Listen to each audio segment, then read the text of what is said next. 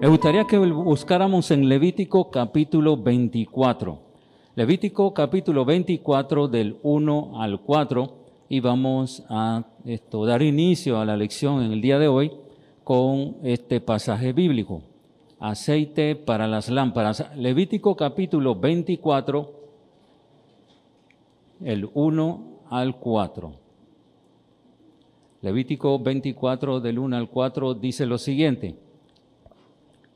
Habló Jehová a Moisés diciendo, manda a los hijos de Israel que te traigan para el alumbrado aceite puro de olivas machacadas para hacer arder las lámparas continuamente. Fuera del velo del testimonio, en el tabernáculo de reunión, las dispondrá Aarón desde la tarde hasta la mañana delante de Jehová. Es estatuto perpetuo por vuestras generaciones. Sobre el candelero limpio podrás siempre en orden las lámparas delante de Jehová. Vamos a orar. Bendito Dios, gracias por esta mañana. Dirige los pasos de manera ligera, Señor, a los hermanos que están en camino. Eh, evita, Señor, cualquier accidente o contratiempo y permite que puedan estar presentes los hermanos que se encuentran en casa de igual manera, Señor. Cuídales a que puedan tomar una concentración óptima que puedan dejarse a un lado, Señor, los afanes o aquellas responsabilidades que aún están pendientes y desean, Señor, ejecutarla y culminarla durante el tiempo del culto. Permite que pueda ser de gran bendición lo que vayamos a hacer el día de hoy. Sabemos que sí, las enseñanzas, los cantos, los versículos, las lecturas bíblicas y así como también, Señor, la oración por las ofrendas. Permite que la enseñanza de hoy pueda ser eh, una oportunidad para que abramos nuestros ojos y reconozcamos que Dios tiene algo especial para nosotros el día de hoy. En el nombre de Jesús te lo pedimos. Amén. Amén. Vámonos a Mateo capítulo 5. Acabamos de leer que había un, una norma, una regla, una ley en el tabernáculo y que luego se traspasó al, al templo de Salomón en donde menciona de que noche y día ah, debía estar encendida la lámpara ah, o la, aquella que contenía siete ramificaciones y debía estar los 365 días del año, los, esto, los, eh, las 24 horas de cada año. Siempre debiera estar encendida para mostrar que allí estaba la presencia de Dios. Con ello, vamos a Mateo capítulo 5, del versículo 14 al 16, que tiene como un simbolismo lo que estamos observando en Levítico. Dice Mateo 5, 14 al 16. Vosotros sois la luz del mundo. Una ciudad asentada sobre un monte no se puede esconder, ni se enciende una luz y se pone debajo de un almud, sino sobre el candelero y alumbra a todos los que están en casa. Así alumbre vuestra voz delante de los hombres, para que vean vuestras buenas obras y glorifiquen a vuestro Padre que está en los cielos. Las enseñanzas del día de hoy quiero ah, tomarla en una frase, una, eh, una, en una sentencia que consiste en dos palabras y es buenas obras. Esta, esta frase ya la hemos tenido esto en múltiples ocasiones, quizás cientos y cientos de veces, la hemos estado utilizando cuando estamos compartiendo el Evangelio o la palabra de Dios, en donde deseamos comunicarle cómo puede recibir el perdón de los pecados, muestran una singularidad y es normal de que la salvación o el perdón de los pecados o la ida segura al cielo va a depender de lo que hagamos mientras estamos en vida.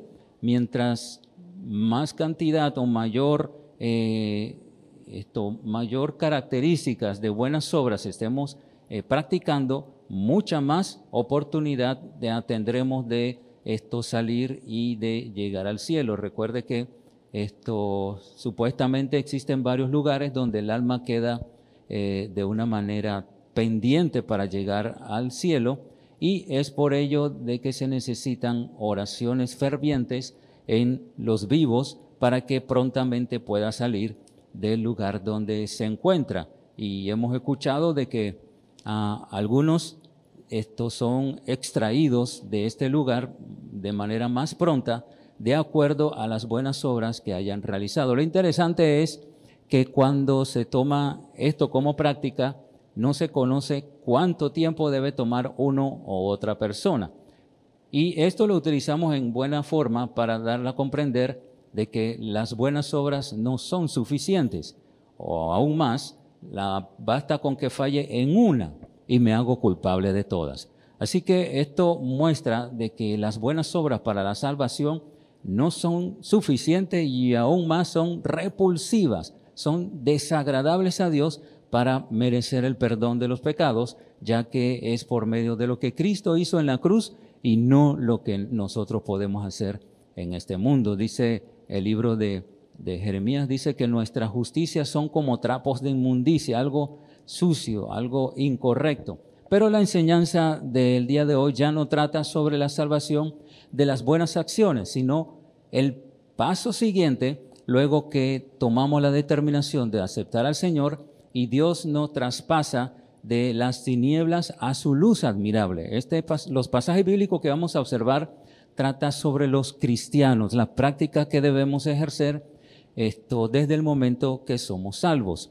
Fui salvo en enero de 1986, o sea que pues, tengo 37 eh, años, 36, 37 años de estar esto, de ser, de ser salvo y gracias al Señor. Y sabemos que desde el momento en adelante, esto es una oportunidad de glorificar al Señor. En Mateo capítulo 5, que acabamos de leer, el versículo 16 dice, Así alumbre vuestra voz delante de los hombres, para que vean vuestras buenas obras y glorifiquen a vuestro Padre que está en los cielos.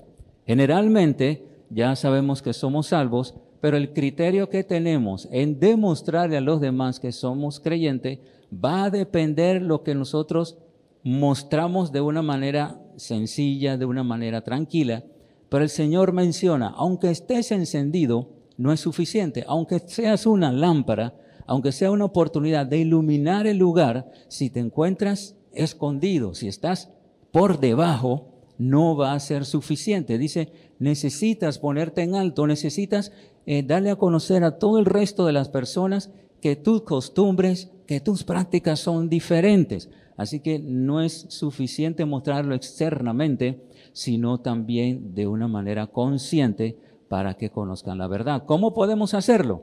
Bueno, primeramente teniendo la oportunidad de dar el primer paso si estamos con temor, de obsequiar un tratado, de regalarle algo, un folleto a, a alguna persona. Estuvimos en el mes de diciembre compartiendo la palabra de Dios por medio del bastón. La otra semana lo vamos a hacer con botellitas de agua y es una manera en donde damos el primer paso para darle a conocer a las personas, yo soy una luz en este mundo. Yo deseo darle a conocer cómo podemos mostrar las buenas obras en las prácticas que nosotros tenemos. Así que el Señor menciona, aquel que me glorifica en este mundo y no se, no se rechaza o no se avergüenza, dice, yo también no me avergonzaré delante de mi Padre que está en los cielos. Así que la manera de ejercer el simbolismo de un candelero, como lo vimos en el Antiguo Testamento, da a comprender de que siempre, siempre debemos estar dispuestos a hablarle a alguien de Cristo y demostrarle lo que el Señor desea que practiquemos. Dice el Señor que debemos estar siempre preparados para presentar a las personas lo que nosotros creemos. Así que, de gran importancia es aprender la palabra de Dios. Así que una primera acción en las cuales podemos ejercer en nuestra vida es ser unas luminarias, ser un candelero. Ahora nos vamos a Juan capítulo 10. Juan capítulo 10, versículo 32 y veamos capítulo 10, versículo 32 dice lo siguiente, así que el Señor está hablando sobre aquellas personas que le estaban persiguiendo y a pesar de que le estaba hablando principios eh, del Antiguo Testamento y conocían a cabalidad, habían algunos, o la gran mayoría de los judíos, principalmente los sacerdotes y los levitas, le tenían un rechazo. Pero observe lo que dice el versículo 32, cuál fue la acción que el Señor tomó. el 30 dice, el 31, entonces los judíos volvieron a tomar piedras para apedrearle. Él estaba mencionando de que él era esto junto con el Padre, dándonos a comprender de que Dios está formado por tres partes, Padre, Hijo y Espíritu Santo. Y él mencionándole de que él está compuesto o forma parte de la Trinidad, el 30 dice, yo y el Padre somos uno. Cuando él mencionó esto, los sacerdotes, los fariseos, se enojaron y preguntaron, ¿por qué dices que tú eres Dios también? Y menciona el versículo 32, le respondieron los judíos, 32, eh, Jesús le respondió, muchas buenas obras os es mostrado de mi Padre, ¿por cuál de ellas me apedreáis? Jesús le está diciendo, bueno, estoy diciendo algo a la ligera, quizá no es creíble a lo que ustedes ah, están escuchando, pero realmente, si ustedes quieren hacerme algo malo, díganme qué estoy haciendo incorrectamente, pues estoy ayudando a las personas en sus necesidades, en sus dificultades, en sus enfermedades, en las necesidades económicas, tanto que quiero saber qué estoy haciendo malo. Le estaba diciendo el Señor a los fariseos que supuestamente conocían esto, el Antiguo Testamento a cabalidad y no comprendían lo que Jesús Así que esto nos muestra, hermanos, que a pesar de que tengamos enemigos, y es normal que acontezca, que haya compañeros o compañeras de trabajo que siente cierto recelo, un celo de cuál es la causa de que a algunos le han dado mejor privilegio que a otros, quizá puedan ser esto, puedan ser familiares en las cuales muchas veces usted le llama, quiere conversar y lo rechazan, o quizás sea algún vecino, cualquier característica especial que posean dentro esto de nuestro círculo de conocidos, el Señor Jesús dice, a sus enemigos debe darle bien. A sus a las personas que quieren esto involucrarlas en algo malo, hágale el bien. Dice el Señor que es muy normal que hagamos bien a lo que hagamos bien. Dice, no tenemos ninguna bendición, no tenemos ni, ni, un, ni un reparo por parte de Dios que nos va a realizar esto, alguna bendición especial. Pues el Señor le dice, así no lo hacen los ricos con los ricos, no están haciendo nada bueno. Pero si dice, si ustedes le dan algo bueno al que lo humilla, al que lo desprecia, al que le, esto le da una calumnia y usted le da la bendición, dice, va a mostrarle por las buenas obras que realmente usted es un hijo de Dios. No es correcto, hermano, tratar de cerrar las oportunidades para compartir el Evangelio. Quizá algunas personas en un momento dado están esto, pasando por crisis y muestran una, una, ah, una manera emocional de manera agresiva y quizá está pasando por dificultades. Una vez un señor estaba, eh, llegó a una empresa y estaba solicitando ayuda y la joven recepcionista le hizo una consulta y le habló de una manera eh, tajante y bastante fuerte. Y el pastor, era un pastor que ya con muchos años tenía, no tomó en cuenta la forma en cómo le habló, sino qué es lo que estaba diciendo. Y en ese momento le dijo el hermano a la señora, ¿qué quieres que ore por ti? Y allí fue donde cambió su, conducta, cambió su, su forma de, de tratar a los demás y le dijo, mi familia acaba de despedazarse, mi familia acaba de dividirse y por eso tengo un dolor, tengo una aflicción, tanto que lo reflejo a las personas que pasan a mi alrededor o quiere que yo la atienda. A veces son circunstancias que están pasando las personas y no necesariamente son aquellas que por atacarnos de alguna manera están siendo enemigos.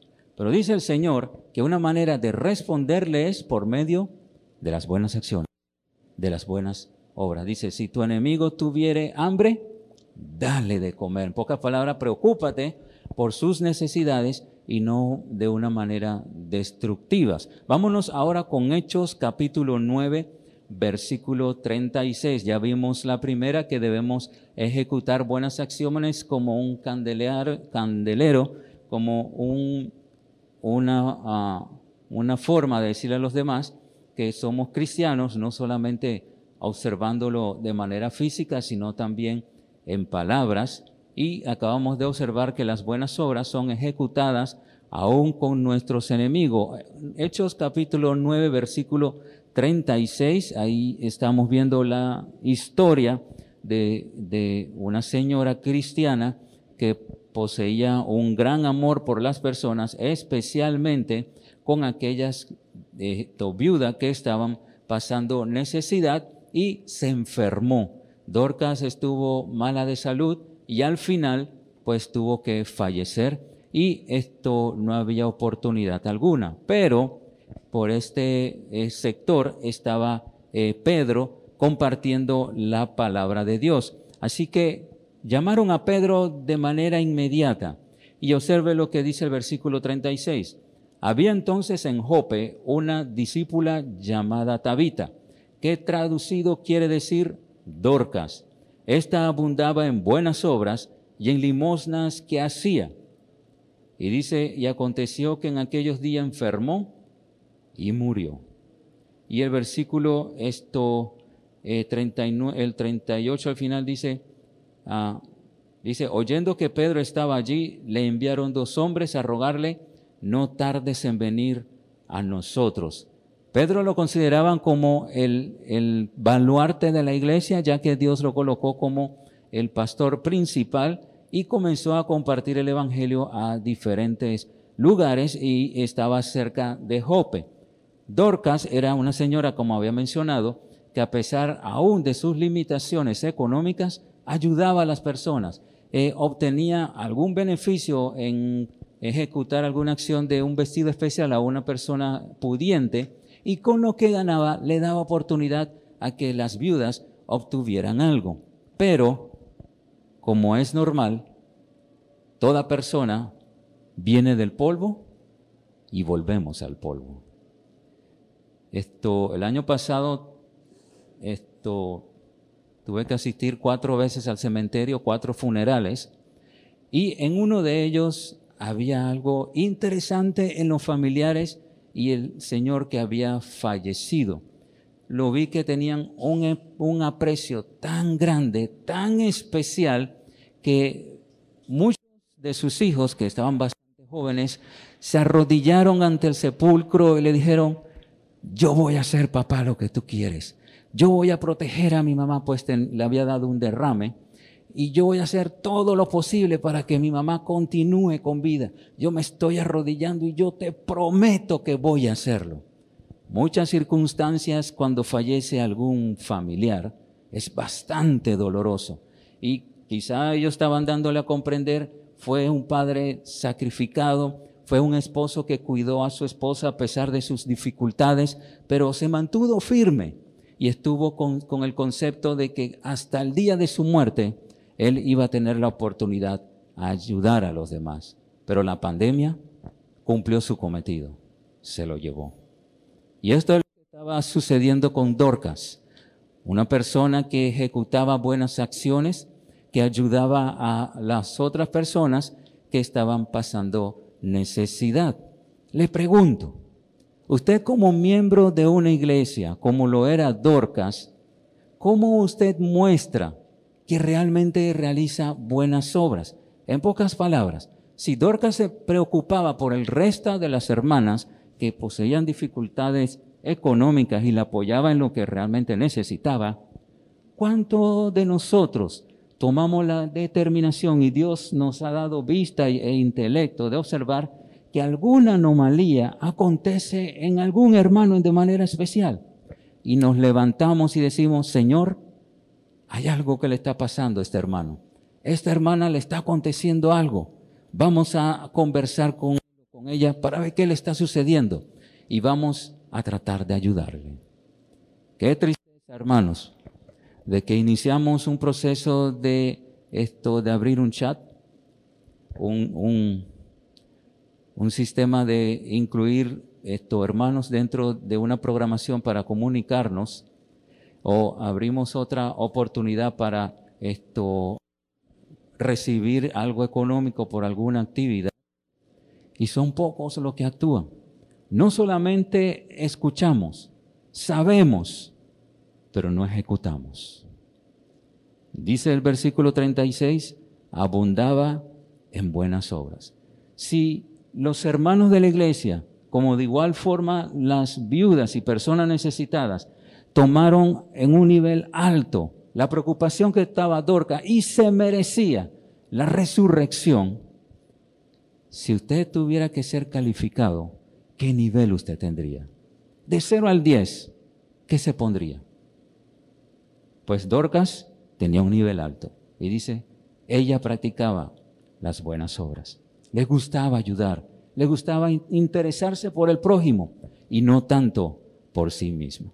Cada vez que leo este pasaje me acuerdo de la, de la hermana Ángela, ¿verdad? Que tenía su maquinita de, de coser y allí se encontraba y como menciona eh, la familia, llegaba una persona y quería testificarle, quería hablarle de la palabra de Dios y este debe ser el ánimo que debemos tener cada uno de nosotros. Debemos tomar la determinación que una manera de demostrar que somos creyentes es decirle al mundo, decirles a mis enemigos y decirle a los hermanos de mi iglesia.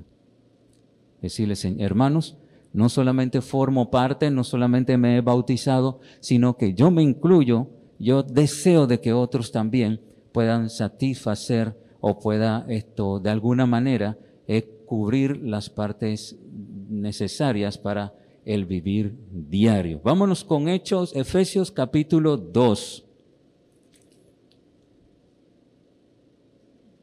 Efesios capítulo 2, versículo 10. Este es interesante. Veamos lo que dice.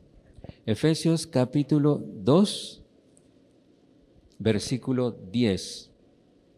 Dice el versículo 10, eh, si podemos observar el 8 y el 9, que es ah, muy conocido cuando compartimos la palabra de Dios, y menciona de que la salvación no depende de las obras, como dice el 9, sino por la fe en el Señor Jesucristo.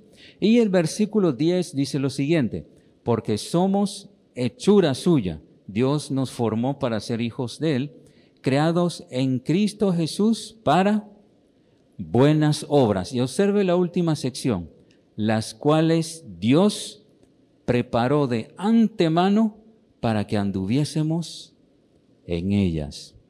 En enero de 1986 Dios me permitió ser salvo, pero antes de esa fecha ya Dios había ejecutado en orden cuál iban a ser nuestros, mi acontecimiento y qué decisión iba a tomar con él. Antes que naciera aún, ya Dios tenía un listado de aquellos que iban a ser salvos, pero también tenía un listado de las acciones que cada uno Dios iba a permitir incluirnos para que pudiéramos ejecutar buenas obras. En pocas palabras, hoy Dios quiere que hagamos algo y ya lo tenía planeado. Si Dios nos ha dado el raciocinio, sobre todo el Espíritu Santo que nos guía a que ejecutemos o realicemos algo y nos desviamos, estoy diciéndole Dios, Dios, te equivocaste. Este plan que tú tienes para mí está incorrecto. Lo que quieres que realice en este momento no va a ser posible. Perdóname Dios. Dios no se equivoca. Dios es totalmente santo y nunca ejecuta algún error. Y si colocó algo en nuestro camino, lo hizo porque sabía que lo pudiera, lo podíamos hacer. Quizás no, Dios nos ha dado un don, nos ha dado un ministerio, nos ha dado la oportunidad de servirle en la iglesia y nos lo otorgó, es en especial, porque sabía que con ello íbamos a poder glorificar al Señor en la iglesia. Pero quizás estamos diciendo, te equivocaste, Señor, no es ese mi talento, no es ese mi don. Está diciendo, Señor, tú no eres inteligente. Esto que me diste como don después que fui salvo, no me compete, no es mío. Dice este pasaje, además de ser salvos, además de escuchar el plan de salvación, también incluyó desde el primer día de nuestro nuevo nacimiento las acciones que necesitábamos ejecutar. ¿Cuántos años ha transcurrido y cuántas actitudes hemos tenido en las oportunidades que, hemos, eh, que Dios nos ha dado? Quizá la hemos rechazado o quizá hemos tomado la decisión, Señor, yo no sé cómo hacerlo, no sé qué hacer, pero tú me estás invitando y voy a dar el paso adelante y voy a decir, Señor, aquí estoy. Tú quieres enseñarme algo y voy a tomar la decisión para hacerlo porque ya tú formaste el plan que tú tenías preparado para mí. Muchas veces mencionamos, Señor, dirige mi vida, dirige mis pasos, Señor, dirige que todo lo que voy a hacer vaya de acuerdo a tu voluntad. Y está bien, pero si Dios tiene un plan distinto, ¿qué usted dirá? Señor, ese no era el plan que yo tenía pensado. Y Dios dice, yo tampoco. ¿Verdad que sí? Así que nos dice, ¿sabes? Necesitas cambiar, necesitas por optar en realizar las actividades desde que el primer día yo te llamé para ser creyente. Otro está en primera a Timoteo capítulo 6, versículo 18. Primera Timoteo capítulo 6, versículo 18.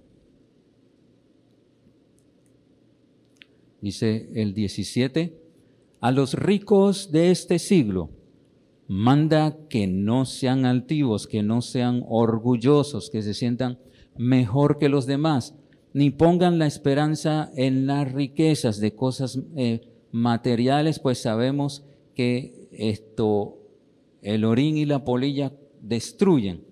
Dice, las cuales son inciertas, podemos tener eh, oportunidad de un buen caudal económico, pero de la noche a la mañana puede ocurrir todo lo contrario. Dice, si no, preocúpense en el Dios vivo que nos da todas las cosas, la obtenemos por medio de Él en abundancia para que la disfrutemos. Dios nos dio la oportunidad de que siempre haya un, un, algo, un alimento en cada una de los días y en cada una esto, de las oportunidades que tenemos, ya sea desayuno, almuerzo, al cena. Cada uno de ellos son oportunidades que el Señor nos brinda para alimentarnos. Todo lo que obtenemos proviene de Dios. Y si es así, el Señor dice, no pongan la mirada en lo que te he dado, sino yo, que es el te he dado la oportunidad de recibir esta bendición. Pero el 18 dice, en vez de preocuparte por lo que tienes, dice el Señor, que hagan bien, que sean ricos en buenas obras, dadivosos, generosos. Dice el Señor, si yo te he dado la bendición de que tu nivel académico, eh, económico haya aumentado algo, preocúpate en observar qué es lo que hace falta, qué es lo que necesitan las demás personas qué es la forma en cómo usted puede ayudarle. Quizá está llegando una persona y que visualiza que realmente está necesitado. Usted toma algo de sus ingresos y le comparte algo especial. He visto personas que no completan su almuerzo y, y lo piden para llevar. Y cuando esto ya parten del restaurante y llevan su bolsita, observa que, que hay un indigente. Y como ya está lleno, lo toma y se le entrega a esa persona.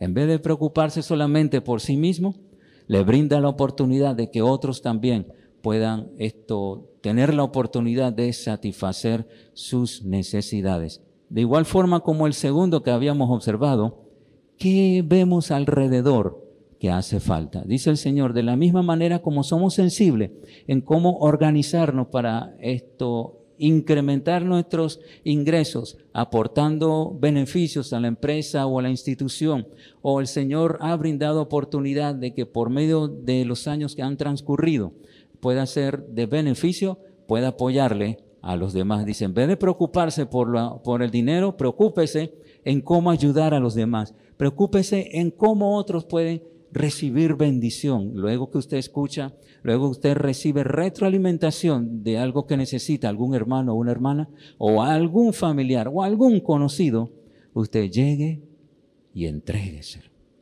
Dios le dio la oportunidad, bendiga a otro, con ello también.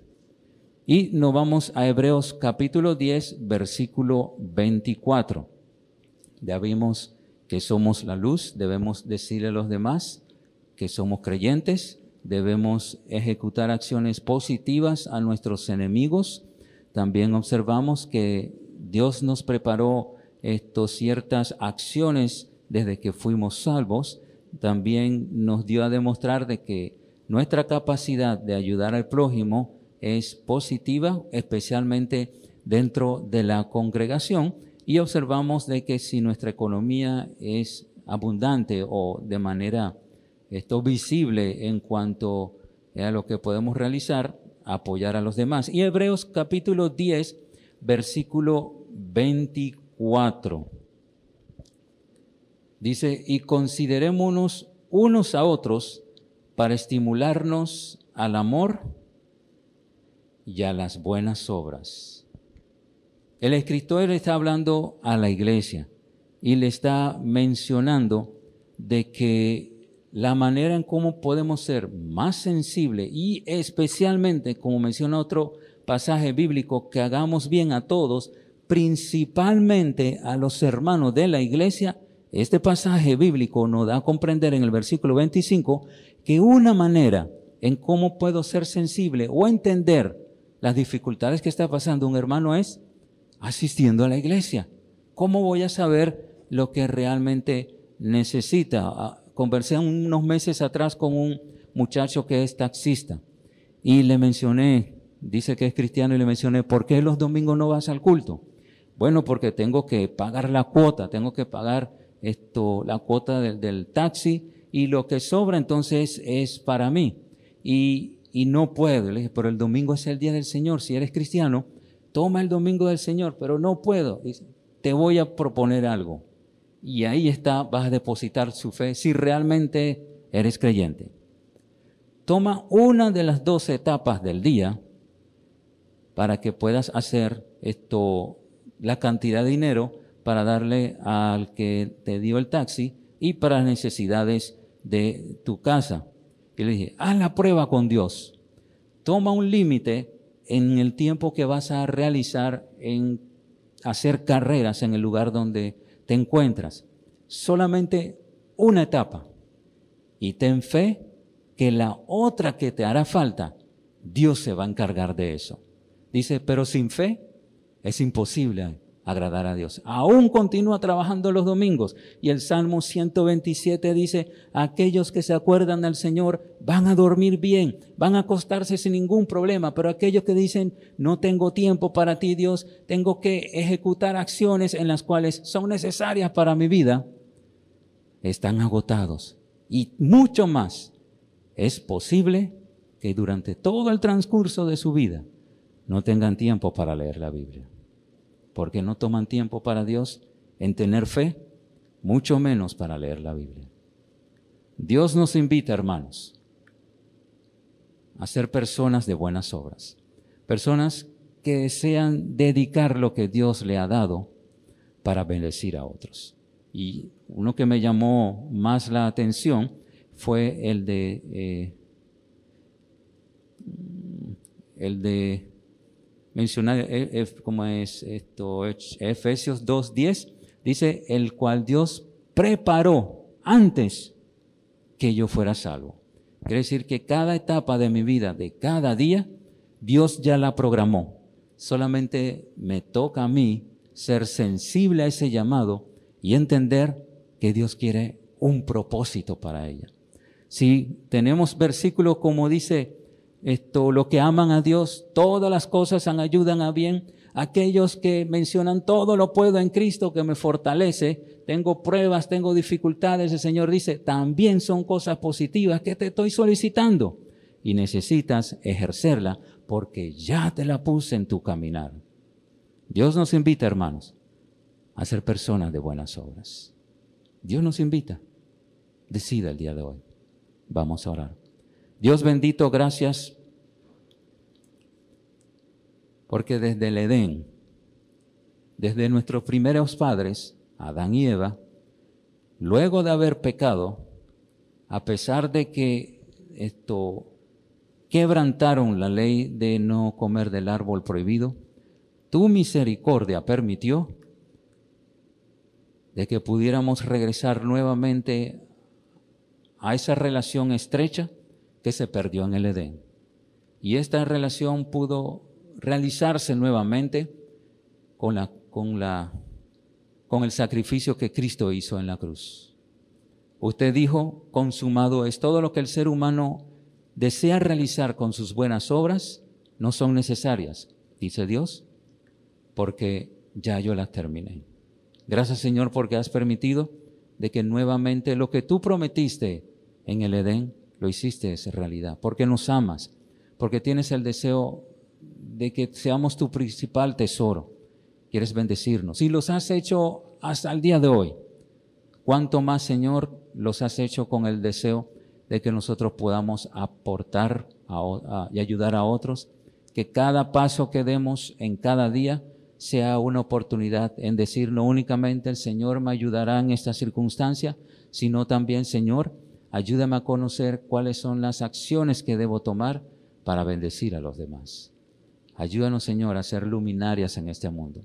Los candeleros en los cuales necesita este mundo para conocer a Jesús, pero también en la iglesia, para dar a comprender el amor que nos tenemos los unos a los otros, en nuestro trabajo, en los lugares donde, donde nos has puesto, que puedan escuchar himnos y cánticos espirituales, que puedan observar que hubo una, una, uh, un hogar, una casa que fue cerrada hace pocos minutos para asistir al templo. Gracias por lo que así se han mantenido.